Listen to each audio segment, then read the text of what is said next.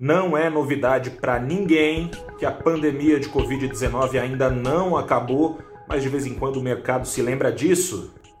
O Ibovespa, com isso, acabou escorregando da corda bamba em que andou subindo nos últimos dias. Começa agora o seu saldo deste dia 15 de outubro de 2020, em que o Ibovespa escorregou 0,28%. A queda chegou a ser maior ao longo do dia, continua na faixa dos 99 mil pontos. O dólar comercial, depois de um dia de instabilidade, subiu novamente, subiu 0,48% aos R$ 5,62. A Europa segue renovando recordes. A Itália, novamente, nas últimas 24 horas, bateu o seu recorde diário de contágios. Na França, vem sendo batidos nos últimos dias. A mesma coisa na Espanha, a mesma coisa em vários países da Europa. A Alemanha se juntou a esse grupo de recordistas novos, recordistas que reencontraram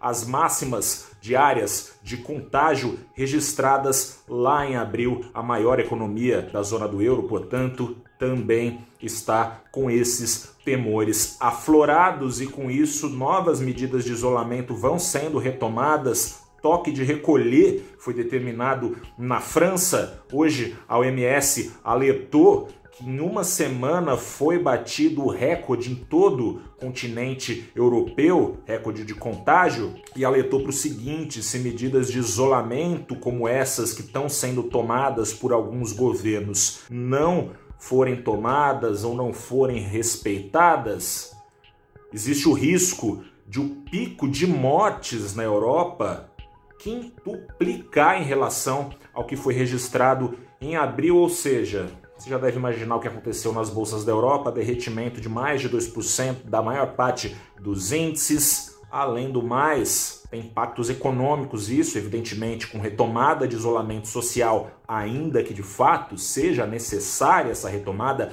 para conter e preservar vidas, conter a Covid-19, existem os efeitos esperados econômicos disso. A retomada lá na Europa tende a desacelerar. Em meio a isso, o mesmo aconteceu, por exemplo, nos Estados Unidos, quando teve a segunda onda de contágios por lá, faz mais ou menos um mês, dois meses. Nos Estados Unidos, aliás, mais motivo para aversão a risco. Pelo segundo dia seguido, o secretário do Tesouro, Steven Mnuchin, declarou que dificilmente vai vir um pacote de novos gastos contra a crise por lá antes das eleições. Portanto, no melhor dos casos, vem só em novembro. Eleições por lá nos Estados Unidos estão marcadas para 3 de novembro. Existe toda uma incerteza sobre o que aconteceria caso Biden que está à frente nas pesquisas confirme esse resultado nas urnas. Donald Trump vem ameaçando não fazer uma transição pacífica, pode ser arrastada para a Suprema Corte dos Estados Unidos. O resultado, assim, esse pelo menos pode ser arrastado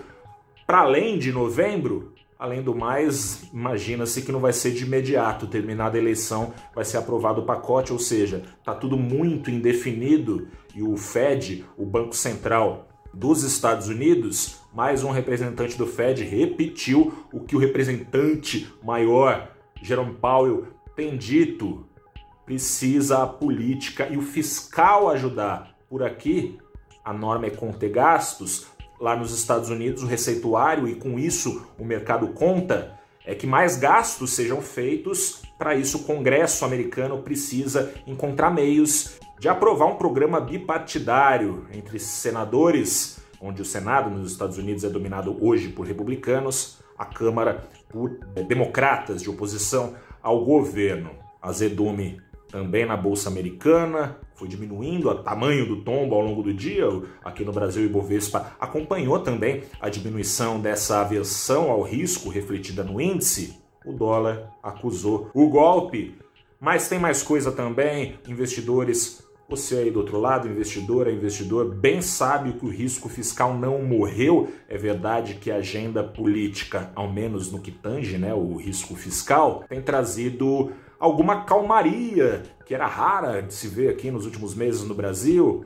Aparentemente, os discursos menos desencontrados, tanto dentro do governo quanto do governo em relação ao Congresso, está numa calmaria também desde que as pazes foram feitas entre o presidente da Câmara, Rodrigo Maia, e o ministro Paulo Guedes, mas o risco fiscal está colocado à mesa, segue colocado à mesa, ainda não se sabe o que será que será do Renda Cidadã, será que será é, o Renda Cidadã? Essa, esse papo deve ser retomado aqui no Brasil também, questão fiscal sendo empurrada para depois das eleições, no caso do Brasil, eleições municipais também em novembro entre outubro e novembro aí está acontecendo o pleito, né? A gente está em outubro, já está acirrada a disputa nas cidades brasileiras. Só depois disso se resolver é esperada a apresentação do projeto, enfim, o Renda Cidadã, enfim, um projeto que caiba, de acordo com o governo, dentro do teto de gastos. A última vez que se tentou fazer isso, você sabe muito bem, vieram propostas de pedaladas fiscais e você, investidora, investidor, o mercado de forma geral, reagiram com a perplexidade que tomou conta de todos os brasileiros a par da situação e da história recente da economia brasileira.